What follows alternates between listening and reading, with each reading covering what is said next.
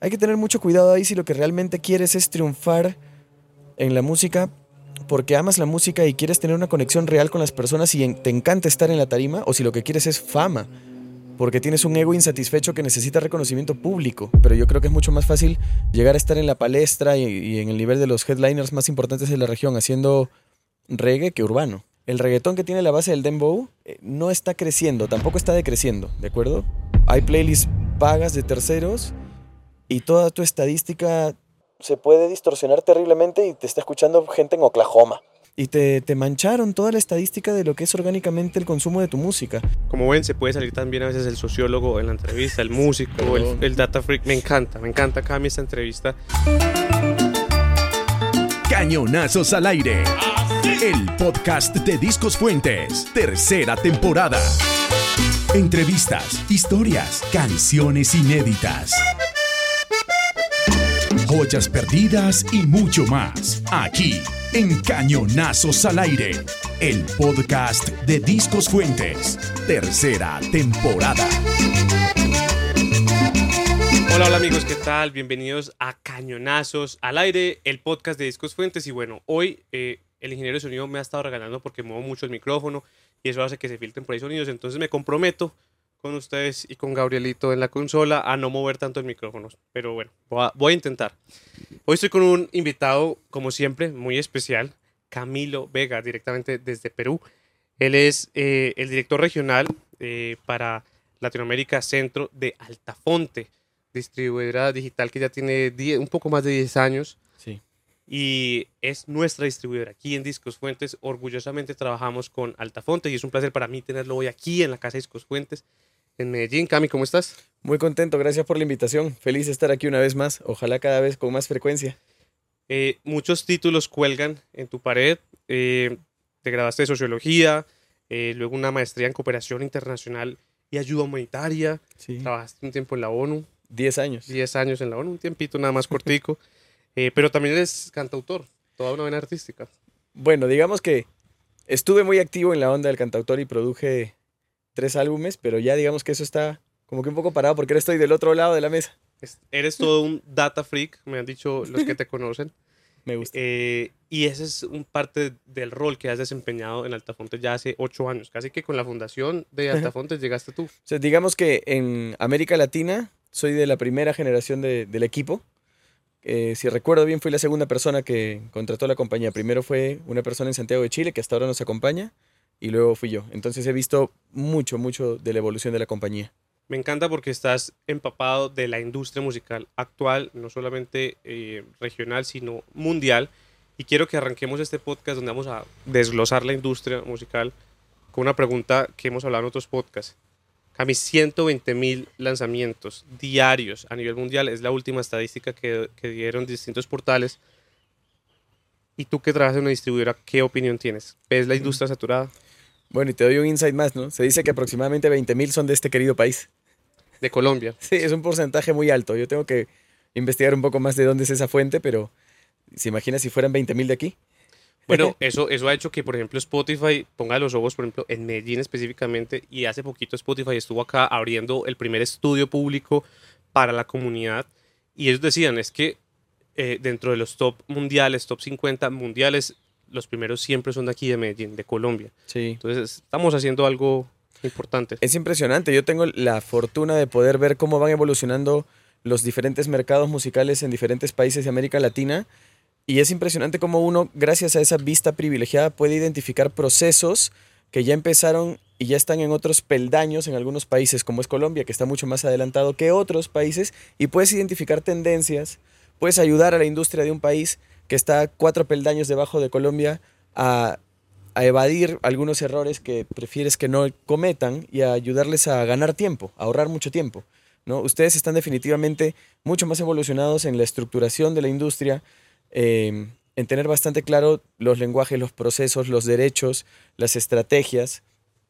Y eso solamente se puede apreciar cuando realmente tienes contacto con toda la cadena productiva de la industria de la música en diferentes territorios. Afortunadamente he podido verla y con todo el mérito que acabas de mencionar, pues plataformas como Spotify, Amazon Music y muchas más le ponen el ojo y el foco a Medellín. Hay, hay realmente esa, esa complejidad que al mismo tiempo proporciona muchísima más producción. Yo creo que esa cifra que te he dicho se debe acercar mucho a la realidad. Un enorme porcentaje de lo que se produce proviene de, la industria colombiana, lo cual está muy interesante. Aquí tenemos muchísimos géneros tropicales y pues el urbano también que está ahorita mandando la parada. Pero Cami, ¿vos crees que sí hay mercado para, digamos, toda esta música que sale todos los días y que la gente la escuche y la consuma? Pues más allá de que existe el mercado no, yo prefiero esta situación, que es bastante controversial decirlo, pero prefiero esta situación a lo que había hace unos 25 o 30 años atrás cuando los medios de producción para generar canciones y grabaciones era muy difícil y de muy poco acceso para los pocos que podían lograr ser fichados por un sello y que podían pagarles horas de grabación en análogo. Cuando se democratizó un poco más el acceso a las tecnologías para poder grabar desde casa, sí, uno puede ponerse muy sibarita, muy exquisito y decir la calidad de la música ha bajado muchísimo porque ahora cualquier pelado puede ponerse a hacer canciones de su casa sin haber estudiado nada o haber estudiado por cuenta propia a través del internet. Pero yo igual prefiero que exista esa oportunidad en muchas más personas que anhelan eh, vincularse con el arte a lo que ocurría hace 30 años, que era un sueño que alguien te fichara y apostara por ti y pusiera dinero para que pudieras grabar unas cuantas horas. Eran mucho menos las chances que muchos seres humanos en partes del mundo como América Latina tenían y ahora tienen muchas más chances. Entonces, de saque yo prefiero que existe esta posibilidad y que existe esta saturación eh, y ya viene luego la otra parte que es compleja, ¿no? Se lanzan demasiadas canciones, hay suficientes personas que están dispuestas a descubrir canciones o tienen un rol más pasivo y esperan que el algoritmo les recomiende cosas y ahí está el desafío si realmente ya son demasiadas. Igual prefiero tener este problema a no tenerlo. O sea, en resumen, prefiero este happy problem a lo que ocurría hace 30 años. Indudablemente es un escenario mucho más favorable para los artistas, pero pues también hace más difícil sobresalir eh, y ser exitoso y estrella y, destacarse. La competencia es mucho mayor ahora. Definitivamente hay géneros y ¿cómo decirlo también? Ya, ya vamos, más, vamos más allá de los géneros. Hay actividades cotidianas o actividades no cotidianas o sentimientos que te permiten identificar dónde puede haber una competencia mucho más agresiva y dónde menos. ¿no? Definitivamente hay géneros donde es mucho más sencillo hacerse de un nombre y estar en la palestra eh, de los headliners de la región. Eh, no sé si suena esto muy, como muy controversial, pero yo creo que es mucho más fácil llegar a estar en la palestra y, en el nivel de los headliners más importantes de la región haciendo reggae que urbano. ¿No? Ok. Eh, y eso es porque por alguna razón algunos géneros han acelerado mucho más la cantidad de producciones fonográficas y ha puesto pues un trancón de lanzamientos, como dirían aquí, y donde es difícil sobresalir. ¿no? Pero en algunos otros géneros hay menos competencia, que debería ser siempre colaboración más que competencia. Entonces, dependiendo del, de los géneros, uno puede tener un reto mucho más complejo. Ok, ok. Pero entonces, desde tu experiencia en distribución y con artistas, sabemos que el reggaetón, el urbano, está gozando de su mejor momento. Lleva 30 años más o menos así dándole. Pero actualmente, ¿qué otros géneros ves tú que están empezando a destacar y empezar a competir también por los headliners bueno, en Latinoamérica? Eh, de alguna forma igual debo confesarles que lo que yo intuyo, lo que he podido conversar sin poder revelar fuentes, es que el, el reggaetón que tiene la base del dembow eh, eh, no está creciendo, tampoco está decreciendo, ¿de acuerdo? Y cada vez se concentra en menos nombres artísticos. Entonces es muy competido entre muy pocos que tienen un capital gigante para poder estar en la cresta de la ola. Esto en el urbano que lleva Dembow es una afirmación contundente y no puedo revelar fuentes, pero pues entenderán que tengo la fortuna de conversar con muchas personas en la industria. Ya tenemos ahí para el, la promo las, las, frases. Sí, pero, pero eh, hay mucho más en el urbano que la base del dembow. Entonces ahí es donde está la posibilidad de crecer y crecer mucho, ¿no? O sea, desde hace ya tantos años que empezó a aflorar el Latin Trap, porque el trap duro, duro es más difícil de escuchar aquí, pero el Latin Trap, el dancehall, todo lo que está pasando con el Afrobeat y pronto, pronto por no decir que ya está el drill bastante bien puesto aquí, aporta mucho más, eh, eh, aporta mucho más contenido alrededor del urbano.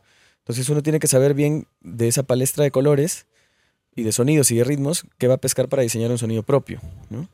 Eh, pero si es, como les digo, dembow puro y duro, y no, no creo que haya tanto crecimiento, pero sí, sí se sabe combinar bien los ingredientes del platillo con, todo lo que hay alrededor del, del urbano. Ok, ok. Tocaste un tema muy interesante y aquí me voy a empezar a meter yo en problemas tal vez. Pero hablaste del tema de presupuestos. Y hoy, bueno, sabemos que las disqueras tienen presupuesto para inyectarle a sus artistas, pero uno a veces ve en la industria artistas que se pegan, que uno sabe que el- la inyección de capital tiene que ser muy grande. Y empiezan las sospechas. Sí. En un país, en, un- en una región atravesada por distintos negocios turbios, eh, ¿qué tanto crees tú que está permeada la industria musical hoy en día por este tipo de prácticas? No, no- no encuentro las palabras, pero ya me No, entendieron. no, ya sé por dónde va. Eh, no se puede tapar el sol con una mano.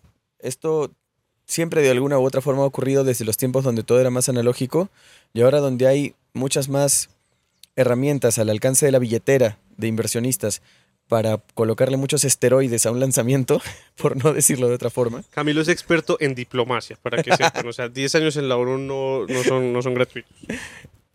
Sí, a, a veces tengo que aprender a despojarme más de eso y decir las cosas tal como son, pero es eso, existe lamentablemente muchas malas praxis donde el sello, el manager o el artista eh, cree que la fórmula para triunfar es colocarle muchísimo maquillaje de seguidores y de oyentes a los tracks que tienen las plataformas y cree que con eso lo va a lograr. Vamos, sí, puede ser que logre algunas cosas durante algún tiempo, pero al final todo se sabe. Entonces puede ser que logre vender más boletas por un tiempo, pero luego se va a ver que no tiene capacidad de venta. O simplemente se evidencia que es un artista que depende de, va a sonar horrible, le- horrible lo que voy a decir, pero es un artista que depende demasiado de granjas de bots que estén reproduciendo su canción todo el tiempo o de playlists de terceros que es demasiado evidente que cobran por ingresar ahí. Lo que habría que decirle en, en estos casos a todos los que creen que esa es una manera de salir adelante es que al final todo se sabe, la tecnología permite acceder a todo y las DSP tienen equipos especializados que se dan cuenta demasiado rápido. Entonces, música con esteroides y con mucho make-up, no, no, no lo sugiero si realmente tu deseo es vivir por y para la música y para tu música. Pero entonces, para de pronto ahí con guantes sacar de tu respuesta, Sí. estamos claros en que sí, en la industria musical también eh, se está inyectando dinero que no, es tan, no está dentro del sistema legal eh, monetario. Siempre hay zonas grises porque al final son las reglas de las plataformas y tú podrías estar en desacuerdo con las reglas de las plataformas, de las DSP, y tratar de sacarle la vuelta a sus normas. Pero es que al final, si quieres triunfar en ese juego, es mejor que te apegues a sus reglas de juego porque ellos saben detectar demasiado bien cuando hay una manipulación de streams. Y, igual puedo contar algunos casos para que veas cómo ya hay demasiada expertise en disfrazar esa, e- esa práctica y que parezca orgánica, pero también las detectan, ¿no? O sea, hay casos donde las, o sea, el management, el sello, el artista congrega por siete horas a cientos o miles de personas, monta un concurso y los hace reproducir su canción durante siete horas a todos, ¿no? Eh, y de pronto tú ves en las estadísticas de la DSP que la, ca- la canción se trepó mucho de un momento a otro, pero también ven que de un momento a otro se cayó, ¿no? O de pronto eh, hay playlists pagas de terceros y toda tu estadística se puede distorsionar terriblemente y te está escuchando gente en Oklahoma, supuestamente en Oklahoma, ¿no? Y te, te mancharon toda la estadística de lo que es orgánicamente el consumo de tu música. Entonces, hay que tener mucho cuidado ahí si lo que realmente quieres es triunfar en la música porque amas la música y quieres tener una conexión real con las personas y en- te encanta estar en la tarima o si lo que quieres es fama porque tienes un ego insatisfecho que necesita reconocimiento público, ¿no? Eso ya es otra cosa que lamentablemente está enquistado en, la, en las emociones de la mayoría de latinoamericanos porque no se nos ha educado en educación de las emociones ni, ni mucha psicología. Entonces muchas veces hay más ganas de fama y de dinero que de cumplir con tu propósito. Como ven, se puede salir también a veces el sociólogo en la entrevista, el músico, el, el data freak. Me encanta, me encanta Cami esta entrevista. Bueno, ¿y tú qué le dirías entonces a un artista que, listo, eh, lo están patrocinando, tiene inversionistas, tiene un sello que lo respalda, que le da un buen adelanto? Eh, en cuanto a lo digital, ¿dónde invertir su dinero? Bien. Eh, lo primero que voy a responder no tiene que ver con lo digital. A pesar de que trabajo 100% enfocado en, en- en el nicho. Si yo soy un artista que está empezando y disfruta de la música, pues lo primero que le recomendaría es no querer correr, no quemar etapas, disfrutar cada peldaño, disfrutarlo mucho. Si realmente lo que quieres es disfrutar la música y disfrutar la conexión con las personas, que eso no significa fama, eh, disfruta de tu música, de subir a la tarima mucho, de conectar con mucha gente, de, de intercambiar con otros artistas, arte, ¿no? Porque eso es el inicio de un círculo virtuoso. La conexión entre la vida física y la vida digital de un artista musical es ineludible. Entonces, más allá de los anticipos, más allá de lo que haya que invertir en mercadeo, eh, hay que subir a la tarima, a cuantos puedas. Y esta conversación la he tenido con la mamá de Arcángel o con un cantautor de Envigado. Y lo digo en serio. Hay que disfrutar mucho de la música en directo. Y ese es el inicio del círculo virtuoso. Si existe eso como cimiento sólido, lo digital va a tener un consumo orgánico hermoso que no va a depender de playlist ni de pagar publicidad inclusive.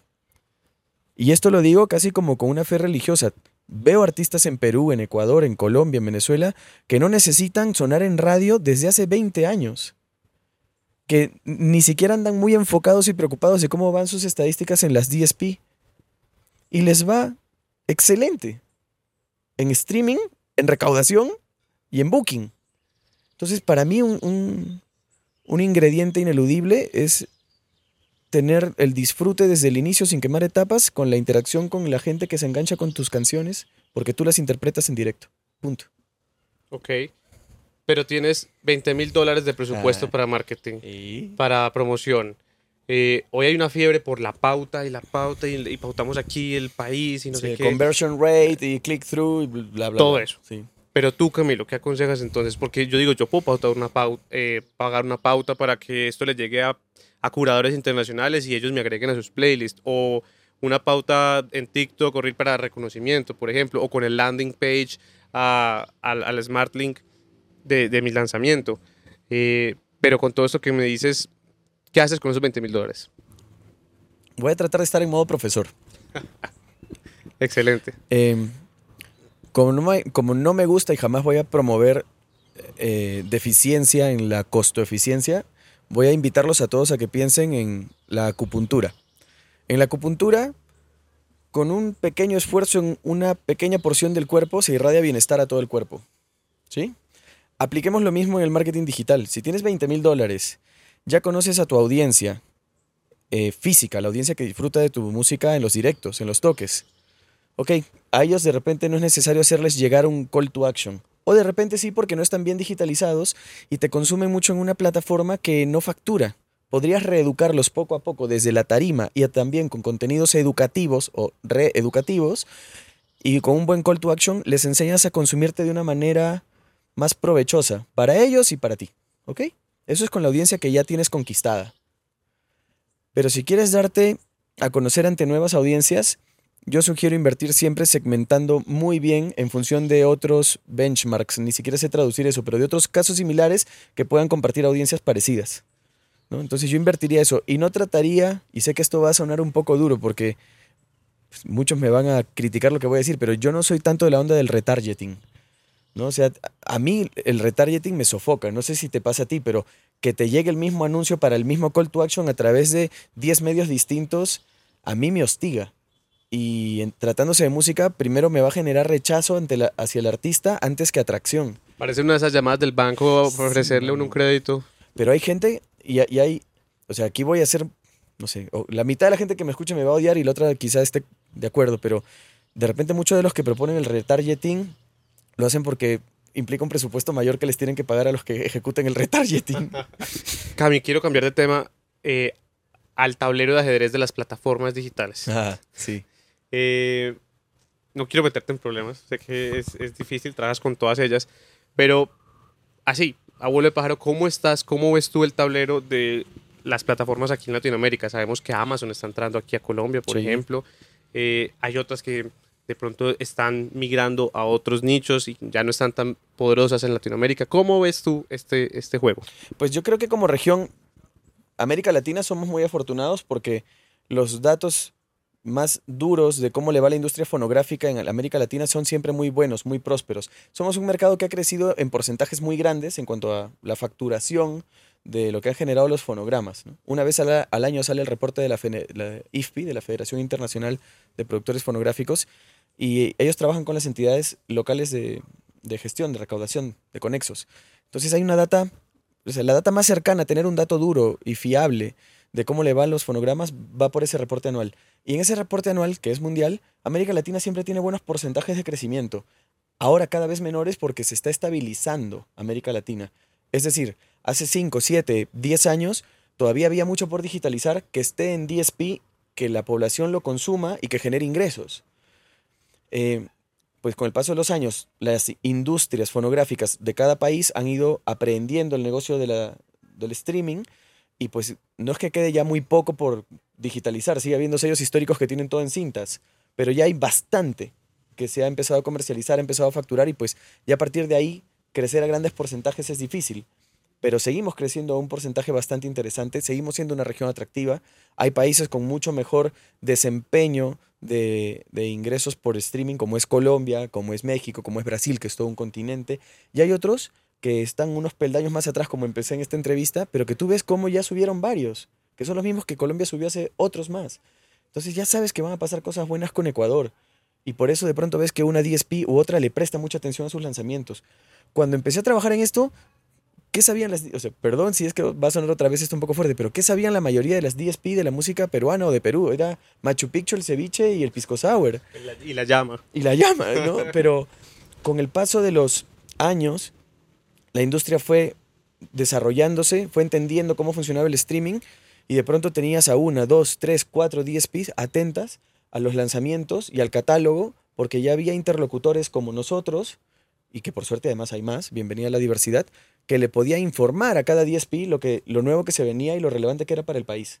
Entonces, por allí yo creo que estamos mucho mejor que otras regiones del mundo y claro, si nos comparamos con grandes mercados con una profesionalización tremenda y con una población educada a escuchar y pagar premium y no andar solamente en el free, pues hay mercados mucho más evolucionados que el nuestro. Pero vamos creciendo. En números totales eh, son buenos números de facturación.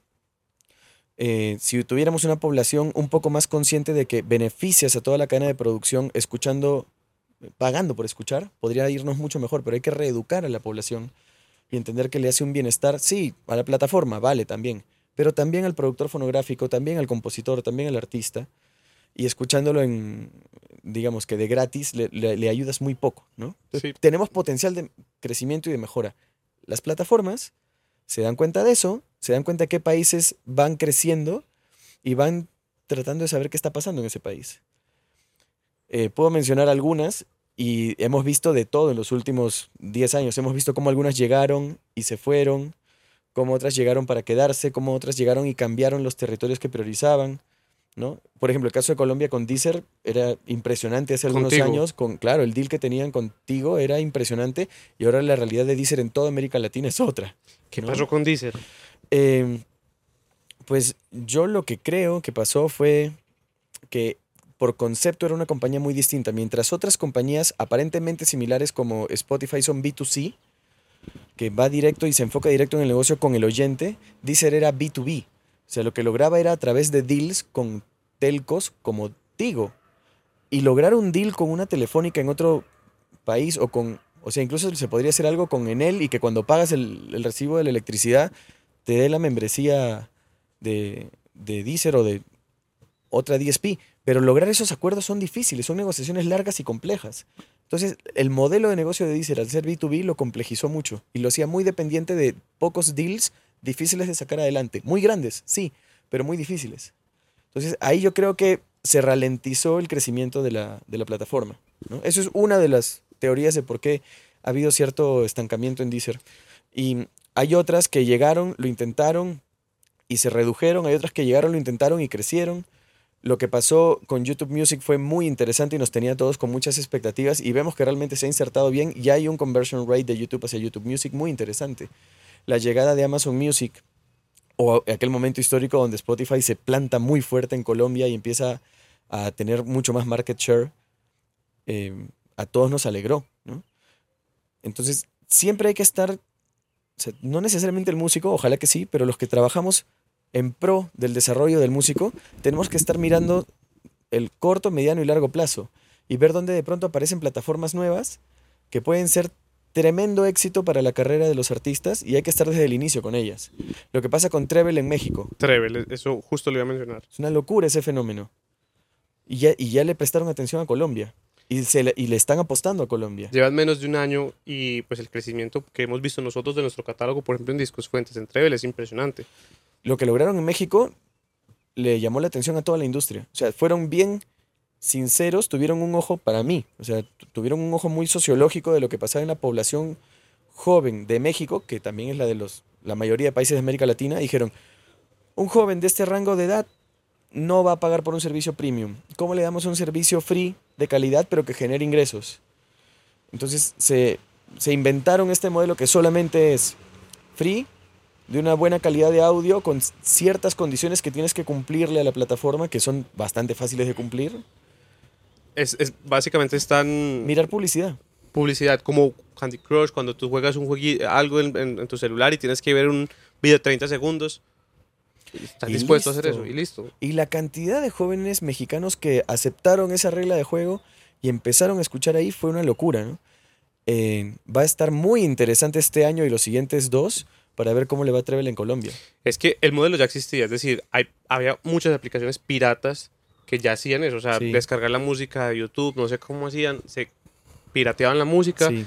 y los, los muchachos podían, pues, eh, desde su celular escuchar gratis la música. Ahora, yo te interrumpo ahí y voy a ser otra vez bastante polémico, ¿no?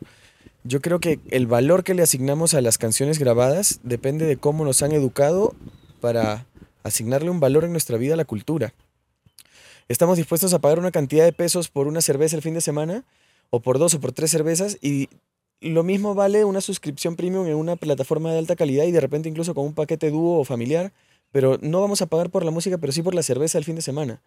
Y es por cómo inconscientemente hemos sido educados para apreciar y ponerle un valor al arte. Hay países que tienen un, un proceso educativo distinto y te digo, hay países donde el 48 o 50% de los jóvenes paga por suscripción. Y no es que sea un país mucho más rico que Colombia, ¿entiendes? Es como casi lo mismo, pero tienen la cultura de pagar por consumir música. Me haces pensar en algo, eh, porque bueno, uno pensaría que estos países educados en pagar por consumir No, el no, arte. te hablo de Sudamérica, hermano. Ok, ok, porque mm, esto me remonta a Noruega, Sí. Spotify, Suecia. eh, Suecia, perdón, viéndome la, la, la serie pues, de, de De playlist Netflix. de Netflix que se llama de, de Playlist. es muy buena. O sea, El principio de Sí. este man era, la música es gratis. sí. Y él decía, la música es gratis y peleó con, eh, pues, con las disqueras y pues él como que le gustaba Pirate Bay y todo. Ujú. Y él dice, yo voy a cobrar por la experiencia de usuario, por la tecnología, porque tú como usuario puedas hacer tu playlist con distintos géneros y armar lo que tú quieras, pero la música es gratis. Pero no por el stream. ¿Tú qué piensas de eso? Yo creo que fue un, y lo digo con toda, con toda sinceridad, mi punto de vista personal es que eso fue un fallo, un error en la concepción del modelo de negocio, que pudo haberse tumbado todo el negocio. O sea, yo creo que cuando no comprendes con mucha precisión los derechos de propiedad intelectual, atreverte a montar un negocio de escala global es muy arriesgado. O sea, lo que debió pasar ahí idílicamente, lo que hubiera sido perfecto en esa serie y en la vida real es que desde el principio, desde que se tuvo una idea de cómo iba a ser el modelo de negocio, se entienda que las obras, las composiciones y los productores fonográficos y los intérpretes ejecutantes y más son derechohabientes y por lo tanto merecen un reconocimiento por lo que han hecho. Cuando no tienes la propiedad intelectual bien teorizada aquí y quieres montar un negocio, y no, ya no te hablo de la música, te hablo de- del cine, de los videojuegos. O sea, atreverte a montar un negocio sin conocer bien cómo funciona la propiedad intelectual para ese negocio con el arte es muy arriesgado. Y sin embargo, creo que hasta el día de hoy es la más posicionada a nivel mundial. Sí, a ver, el momento de la historia era difícil, ¿no? La industria de la música venía de 15 años de solo perder dinero fonográficamente. Porque la, el internet y la descarga eh, ilegal, vamos a decirlo así, pues hizo que la venta física se cayera, pero hasta el subsótano. Entonces las majors y otros sellos independientes muy grandes del mundo tenían años de estar en números rojos y de perder dinero y parecía que no había solución, porque la solución, o sea, el contrincante era la conducta de millones de seres humanos acostumbrados a escuchar música gratuitamente descargándola desde sus casas. Otra vez, como sociólogo, ¿cómo reviertes una conducta de tres generaciones de seres humanos, o ponle dos? ¿Cómo reviertes la conducta de dos generaciones de seres humanos a nivel planetario?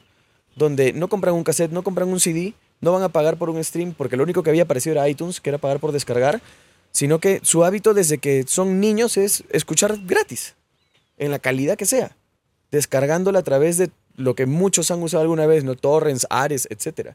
Entonces, ¿cómo reviertes una conducta global, humana? Era dificilísimo. Te adaptas al cambio y... Te adaptas al cambio, que es durísimo, aceptas que vas a ganar poquísimo por stream, pero pero empiezas a revertir, ¿no? hacer que la rueda vaya en sentido opuesto y le vas cambiando el chip a millones de seres humanos en el planeta. Era un proceso larguísimo lo que se, lo que se inventó Deezer, lo que se inventó Spotify, lo que se inventaron las DSP era un proceso a muy largo plazo para tratar de revertir una situación difícil de cambiar porque el contrincante estaba enquistado en el cerebro de la mayoría de personas. Entonces, eh, tocaba hacer eso, ¿no? No era fácil, no había un modelo de ganancia tan amplio eh, eh, era, era realmente bastante complejo y había que arriesgar mucho para que funcionara. Eh, no es un modelo perfecto. De hecho, muchos le dicen el modelo de cabeza de león, cola de ratón. Pero hay otras que ya en este tablero que estamos hablando de plataformas, pues están, creo que tratando de revertir un poquito esos paradigmas, como Tidal. Y no solo Tidal, que tiene, que tiene abiertos más canales de generación de ingresos. Y les llega un porcentaje eh, o sea, tal cual al, al, artista que tú estás escuchando. Tiene como otras cosas que están buscando revertir eso de que solamente ganan los que más streams tienen, sino que si tú escuchas a Pepito Pérez, les llega a Pepito Pérez un porcentaje. Yo recuerdo que Deezer también lo puso en modo beta en Francia hace un par de años y me entusiasmó mucho. Muy difícil también de revertir. O sea, todo se puede explicar para que todos lo entendamos si es que eh, entendemos de dónde proviene todos estos intentos de ganarle a la descarga impune. Cuando se genera esta idea de modelo de negocio a través del streaming, ¿cómo logras obtener los catálogos más importantes del mundo?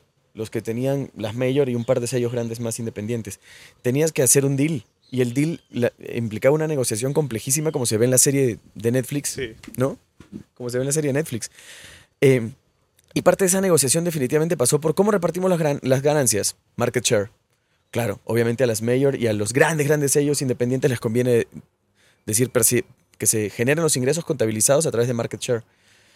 Pero el tiempo va pasando, se pueden hacer renegociaciones y generar cosas interesantes como, a ver, ya no, no tendría que ser solo market share, porque no puede ser también, con toda la data que existe, un modelo bastante, bastante individual en el cual, si José Miguel paga 8 dólares de suscripción mensual y ese mes casi todo lo que ha escuchado es Camilo Vega, que los ingresos no se repartan por market share, sino que vayan a Camilo Vega. De eso ya se puede empezar a hablar. No hace unos 10 años, porque hace unos 10 años la consigna, aunque sea durísimo escucharlo y me toque a mí decirlo, la consigna era revertir la costumbre mundial de escuchar música descargada pirateramente. Y con esto, y perdón por ser un hablador de más, pero con esto igual quiero hacer un estatus y dejarlo claro. Yo no satanizo la piratería. Para nada. En algunos contextos, sobre todo en América Latina, en África y en Asia Menor, solo a través de la piratería puedes llegar al arte. ¿cuántas veces me ha pasado a mí en mi país también que era imposible llegar a ver determinada película, a obtener determinado libro, a escuchar determinada canción porque o era muy costoso o ni siquiera estaba al alcance de mi logística. Y yo vivo en capital, imagínense los que vivían en pueblos. Entonces, nunca voy a satanizar como concepto genérico la piratería. En algunos casos es un puente hacia la cultura que solo la piratería puede construir. Pero eso no puede ser pretexto para justificar que la piratería debe ser mundial y ejercida por quienes sí tenemos la posibilidad de acceder a productos culturales que merecen un valor. Porque por otro lado también eh, estás afectando el arte desde el artista mismo. Claro. O sea, con la, con la misma piratería. Sí, sí. Bueno, me encanta, me encanta esta conversación porque es con pocas personas que uno puede hablar de, de el estado actual de la industria. Hay otra cosa, y, de pronto si nos estamos poniendo muy técnicos aquí les pedimos perdón, pero, pero vamos a tratar de, de no ser tan técnicos, Cami. pero hay, hay un, como una unidad de medida que es pues referente en el modelo actual de, de, la industria, que es el CPM, el cent per meal. ¿Sí, sí así es. que es lo que se le paga a cada, bueno, lo que, se lo, lo que cada plataforma paga por cada mil reproducciones. Sí. ¿Cómo funciona eso? Eso parece como si fuera un, un commodity de la bolsa, que todos los días cambiamos a ver cómo amaneció el CPM hoy. Eh, y eso es una cosa que incluso dificulta las predicciones, las proyecciones financieras en una disquera, en una distribuidora. Uf, ¿Cómo, hace, ¿Cómo hacemos con el CPM, Cami? Lo primero es aprender a formular las preguntas correctas para que luego tengas las respuestas correctas que te permitan tomar decisiones. Una pregunta incorrecta, demasiado genérica y promediada es ¿cuánto paga esta plataforma por stream? Ah, eso no está bien formulado como pregunta. Las preguntas correctas sobre el CPM están en función de tres o cuatro eh, pilares. Primero, ¿qué plataforma? Segundo, ¿desde qué país están reproduciendo tu música? Y tercero, si el usuario es free o premium. Entonces, yo te puedo hacer un promedio general y decir el CPM de Colombia es tanto, pero es un promedio tan genérico que no te va a permitir tomar decisiones inteligentes. En cambio, si por ejemplo pregunto, ¿cuál será el CPM de esta canción que lancé hace dos años? Entonces, ¿cuál será el CPM de esta canción, pero de los últimos dos meses apenas? Solamente en Guatemala y solamente por lo que ha facturado en Apple Music. Una pregunta con esas aristas sí que tiene una respuesta. Bueno, si tu distribuidor digital te provee esa data. nosotros sí, nosotros sí Para más hacemos. información, Altafonte, por favor. Pero esa información facilita tu toma de decisiones. Entonces, si de pronto ya ves que esta canción que lanzaste hace dos años, en los últimos dos meses o en los últimos tres, los que quieras, tiene un CPM eh, muy bajito en Claro Música, en Nicaragua, pues ya no le vas a echar tanto esfuerzo de repente a fomentar streams en esa tienda digital en ese país. Entonces el CPM no es genérico, los que establecen un número genérico eh, pueden hacerlo, yo también lo puedo hacer, pero no bases tus decisiones en términos tan genéricos. Si tu proyecto musical está distribuido a través de una compañía que provee esa data, solicita el acceso a esa data y trata de saber cómo le va a esa canción o a ese álbum o a ese género que has hecho, porque con nosotros puedes filtrar hasta por género o por artista o por canción o por álbum, por video. Entonces trata de acceder a esa data y saber cuál es el CPM de esa canción en este periodo de tiempo, en este territorio y en esta tienda digital. Y lo empiezas a monitorear y dices, ah, caray, me está yendo mucho mejor en los últimos, en los últimos este, cuatro meses. ¿Por qué? Venga, voy a cacharrear la data y ver, ah, es que el CPM se me subió. ¿Por qué se me ha subido el CPM de toda mi discografía? A ver, voy a cacharrearle más. Ah, es porque esta canción se trepó. ¿En qué fechas? Ah, en estas fechas. ¿En qué territorio? En este territorio. ¿En qué tienda digital? Uy, es que esa tienda digital tiene un CPM alto, me paga bastante bien y me paga eh, con pocos streams, me paga mucho más que esta otra tienda digital. Le voy a apostar esa tienda digital. ¿no? no sé si todos puedan llegar a ese nivel de data. Y yo sé que esto ya parece más un cherry, una publicidad, pero con nosotros se puede. Y espero que todos los músicos puedan llegar a esa data con el distribuidor con el que trabajen, porque te facilita la toma de decisiones. Con Discos Fuentes hemos tenido unos casos increíbles, ¿no? De, de canciones que de pronto tienen unos picos de consumo altísimos en determinadas fechas en países donde ni lo imaginamos, y a veces simplemente es porque volvieron a pasar una telenovela donde la canción estaba sincronizada. Ide- Identificas el motivo. Véase El Pirulino con Pedro la Escamosa. por ejemplo, ¿no? Entonces el CPM es una eh, unidad de medida que puedes llegar a analizarla por canción, por periodo, por plataforma y por, eh, y, por producto, género o, o artista, ¿no? Por, por muchos más indicadores. Así que los invito a pensar de esa forma, no a establecerlo como un promedio genérico. ¿sí? Es que es difícil porque eso le implicó a la industria cambiar el chip de, bueno, yo sé que este vinilo, este CD me costó tanto, lo vendo a tanto en estos meses y voy a retornar la plata de la inversión mm, rápido y muy medible. El CPM y la forma en la que está ahorita la industria creo que es más difícil este tipo de, situaciones. Pero si tienes la data que acabo de mencionar, podrías calcular que tu siguiente lanzamiento va a tener en los primeros seis meses esta cantidad de streams en esta tienda, esta otra cantidad de streams en esta otra tienda digital, y establecer más o menos una predicción de cuántos streams generará por tienda, por territorio, y como tienes el CPM de esa tienda en ese territorio porque tu distribuidor te lo da, haces una proyección de ingresos. Perdón otra vez porque es una cosa muy nerdy la que acabo de decir, pero si la entienden, te facilita la toma de decisiones y proyección de- del retorno de ingresos. Ok, ok. Bueno, dejemos este, este punto aquí y hagamos doble clic en el tema artistas. A ti te toca lidiar y te ha tocado lidiar con muchos artistas y dividamos esta parte en dos. Primero, buenas prácticas que deben realizar los artistas que estén en etapa de desarrollo, eh, apenas comenzando su proyecto.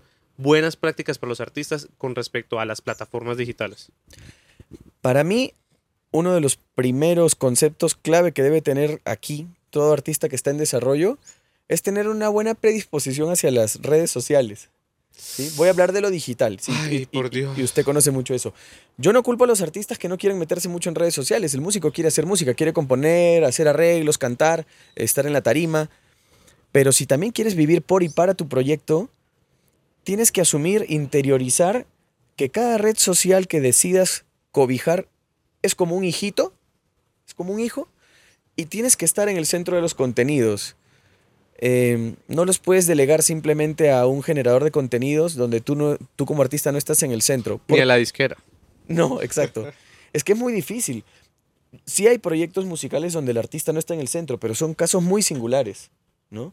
Y son casos donde el artista es muy sincero consigo mismo, no tiene afán ni angustia por no tener fama, está como muy tranquilo y resuelto con su proyecto y le cede a otra persona el rol de generador de contenidos y community manager porque no quiere ver nada con las redes.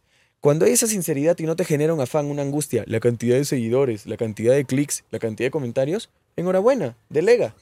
Pero si desde el fondo de tu psique quieres tener reconocimiento público y quieres percibirlo, involúcrate con las redes sociales porque tienes que estar en el centro de los contenidos y sugiero que sean muy auténticos, que no se traicionen a ustedes mismos porque luego si quieres estar en el mainstream y, y siempre estar en el mainstream, que todo el tiempo cambia sus reglas de juego y sus estéticas, pues lo puedes lograr, pero también podrías traicionar tu esencia. Entonces tienes que estudiar muy bien qué tanto estás dispuesto a sacrificar tu esencia para estar de moda constantemente. Muy camaleónico, ¿no? ¿Qué tanto miran las DSPs, las plataformas? DSPs, no sé si lo hemos aclarado, Digital Streaming Platforms, Sí. como Spotify, Así es. Amazon, todo eso. Eso. Eh, ¿Qué tanto miran las DSPs las redes sociales de un artista para, digamos, darle destaques en playlist o en otros, en sus redes sociales también? Honestamente, yo creo que muy poco. Más lo deben ver, es una hipótesis mía, ¿eh? Yo creo que más lo deben ver para entender eh, el speech, el look and feel del artista, más que la cantidad de streams que puedan llevar a la plataforma. O el conversion rate desde una plataforma, desde una red social hacia una plataforma streaming, no, no creo que sea un motivo, un decisor para los editores de las playlists, por ejemplo. Yo creo que los editores se fijan mucho más en la data dura del universo de su DSP. El, el editor de playlists de Deezer, de Amazon Music, de Tidal, de Spotify, miran cómo se comporta la audiencia del artista en su plataforma. Y en función de eso puede tomar decisiones. Pero después, a posteriori, después del lanzamiento, puede ver cuánto conversion rate hubo desde una red social. Pero no es el decisor ex ante del lanzamiento. Antes del lanzamiento yo creo que es dentro de la plataforma. Bueno, otros, otro par de buenas prácticas de artistas y luego nos vamos con malas prácticas. vale, pues si el artista tiene suficiente predisposición para analizar métricas, decidir con un enfoque de acupuntura a qué plataformas y a qué redes sociales les va a brindar, casi te digo, afecto, dedicación, tiempo. Ok, Twitter no es para mí, vale, no lo, no lo trabajes. Mira, esta DSP yo no le voy a dar mucho mi tiempo porque de momento no me interesa. Hay otros artistas que me dicen, esa es la DSP del futuro. Como Danny Ocean con Spotify, que lo hizo desde los inicios y él fue como un, por voluntad propia, fue como un embajador de la marca porque él decidió promoverlo desde el inicio. Se volvió como un educador de la plataforma y luego pues sembró para cosechar. Eso también puede pasar ahora con alguien que quiera montarse mucho con Treble, ¿no? u otras más. Con Twitch, no sé, por decir algunas. Entonces, un gran consejo de una buena práctica es saber priorizar. No es fácil priorizar. En mi anterior empleo, cuando trabajaba en ayuda humanitaria, priorizar era un tema de vida o muerte muy, muy, muy heavy, muy sensible. En la música nadie se muere si priorizas mal, ¿no? Pero hay que saber priorizar y, hay que tener toda una gimnasia mental para saber cómo priorizas y a qué plataforma, a qué red social le vas a dar cuánto tiempo de la semana de tu trabajo, porque eso rinde frutos. Y si priorizaste mal, quizá son muchos esfuerzos al agua. Entonces, esa es una, de verdad, es una muy buena práctica que es difícil de llevar a cabo.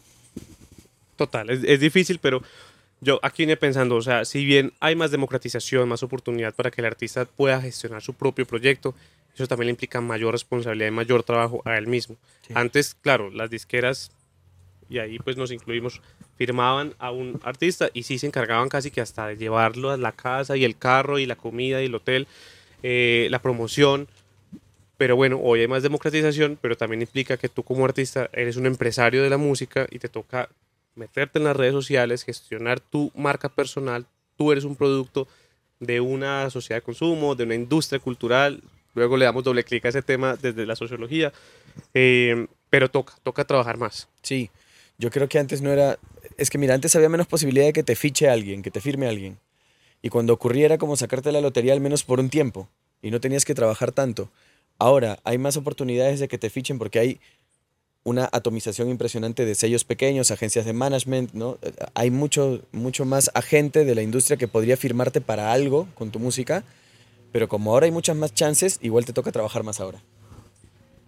Cami, no sé si quieres hablar de, de malas prácticas, ya hemos mencionado el tema de las playlists pagas, Sí. etcétera, pero ¿qué otras malas prácticas deberían evitar los artistas en su etapa de desarrollo? Pues en la etapa de desarrollo, si quieres entrar en la dinámica y las reglas de juego de las DSP, yo creo que un, un- par de errores un poco duros y, son desafíos grandes son la poca frecuencia de lanzamientos, tener lanza- lanzamientos muy espaciados unos del otro en la etapa de desarrollo, ¿eh? Y no tener la simbiosis, la sinergia entre el directo, los toques y lo que ocurre en digital. O sea, si, si estás empezando, tienes tres o cuatro canciones y no tienes certeza de lo que va a pasar después de esas tres o cuatro canciones y no tienes una estrategia de booking para tu propio proyecto bien diseñada que acompañe esos primeros peldaños de crecimiento, es como que, no sé, es como que quieres ir bastante lejos en una balsa donde sabes que te faltan muchísimos maderos, no vas a llegar tan lejos, ¿no? Hay que, hay que tener bastantes firmes los pies puestos en la realidad. Y un buen booking no quiere decir muchísimos toques, quiere decir, como la acupuntura, el toque correcto en el lugar correcto ante la audiencia nueva correcta. Se nos está acabando el tiempo, Cami, lastimosamente, y yo sé que aquí nos podríamos quedar hablando de mucho, pero no quiero dejarte ir. Yo sé que tú has estado con muchos artistas grandes, pequeños, medianos, que me cuentes al menos dos historias. Eh, una que tú digas, esto es un ejemplo, un caso de éxito, increíble lo que pasó con este artista, y uno en el que tú digas, "Ah, lástima esto que pasó. Uh, ok. Em, Queremos nombres. Sí, sí, les cuento un caso muy singular de Perú. Es un artista que tiene 18 años de trayectoria, nunca ha necesitado de las radios ni de la inversión en marketing digital. Cantautor, guitarra y voz. También puede montar una- un formato banda si lo necesita. Pero lo que hizo fue impresionante y simplemente fue trabajo. ¿Cómo se llama? No recomendable. Además de todo, el nombre del artista es no recomendable. Ah, yo decía, pero no entiendo. Ah, ok, ese es su nombre artístico, no O sea, recomendable. Imagínate.